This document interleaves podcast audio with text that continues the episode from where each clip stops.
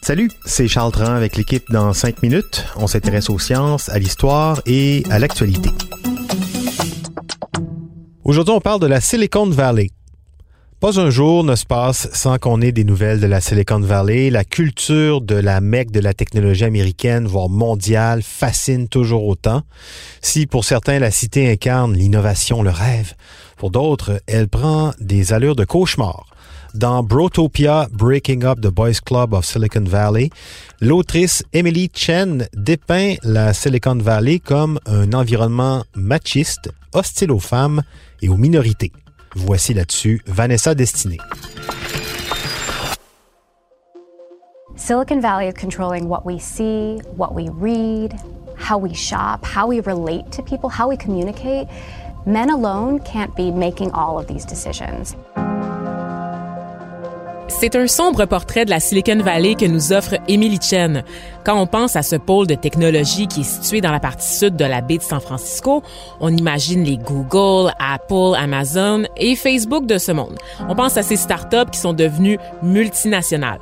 La Silicon Valley incarne, au même titre que Wall Street et Hollywood, le rêve américain. Et comme Wall Street et Hollywood, la culture de la vallée est dominée par les hommes.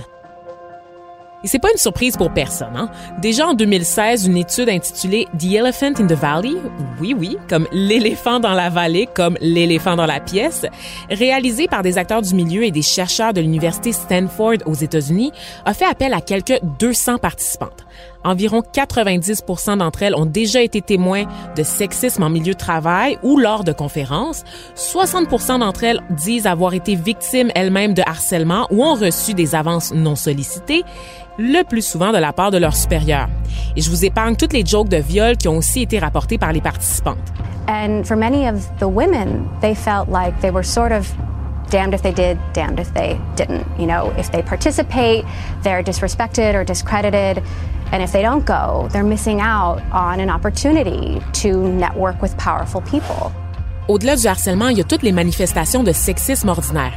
84 des participantes soutiennent qu'on les a accusées d'être trop agressives en contexte professionnel. 66% d'entre elles ont eu l'impression d'avoir été exclues d'activités sociales ou de réseautage à cause de leur genre et 59% croient plutôt que des opportunités d'avancement de carrière leur ont échappé pour la même raison. La majorité avance qu'on sollicite moins leur avis que ceux de leurs collègues masculins qui occupent les mêmes postes D'autres encore rapportent qu'elles sont confinées à des tâches qui rappellent un peu le rôle de la secrétaire, c'est-à-dire prendre des notes ou commander de la nourriture pour tous les petits amis, par exemple. Il y a aussi le fait que les rencontres d'affaires sont organisées dans des lieux pas très girl-friendly, si vous me permettez. The hot tub. I was surprised how much business gets done in a hot tub and how you'll hear investors brag about it. Chez Hooters, par exemple, ce resto-bar connu pour les serveuses en tenue légère, hein, où est-ce que les serveuses sont presque les entrées, mais aussi dans des clubs de danseuses. Donc, tout est fait pour rappeler aux femmes qu'elles ne font pas partie de la gang. Et celles qui acceptent de se prêter au jeu, celles qui acceptent d'être one of the boys, sont souvent celles qui vont avoir accès à ces possibilités d'avancement de carrière qui font normalement défaut aux autres femmes. Et là, on se demande à travers tout ça, ben là, c'est quoi le profil type de l'homme de la Silicon Valley? On n'est plus dans cette dynamique-là de nerd antisocial. On est face à des hommes confiants qui prennent des risques, qui sont convaincus que le monde leur appartient et que les gens leur doivent quelque chose, raconte l'autrice dans son bouquin. C'est d'ailleurs un point de pivot intéressant dans la culture de la vallée. Autrefois, les nerds attiraient d'autres nerds.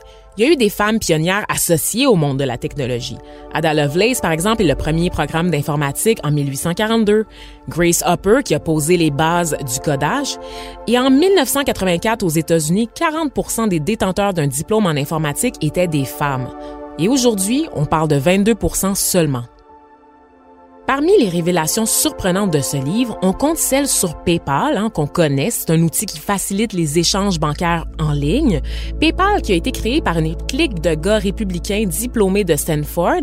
Et durant les premières années, il n'y avait aucune femme informaticienne ou ingénieure au sein de l'équipe. Parce que les gars n'en connaissaient juste pas pour reprendre les mots de Peter Thiel, un des principaux fondateurs de la plateforme.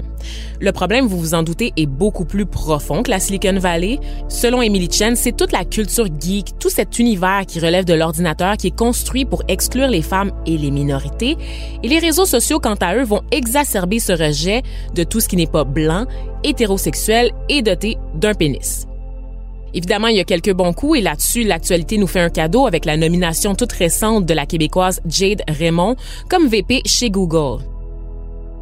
Ouais, au moins ça, mais le portrait de la Silicon Valley reste bien sombre et si c'est sombre dans la vallée, le futur risque de l'être aussi puisque nos outils de demain, ceux qu'on développe là-bas en ce moment, reflèteront inévitablement les biais de leurs créateurs.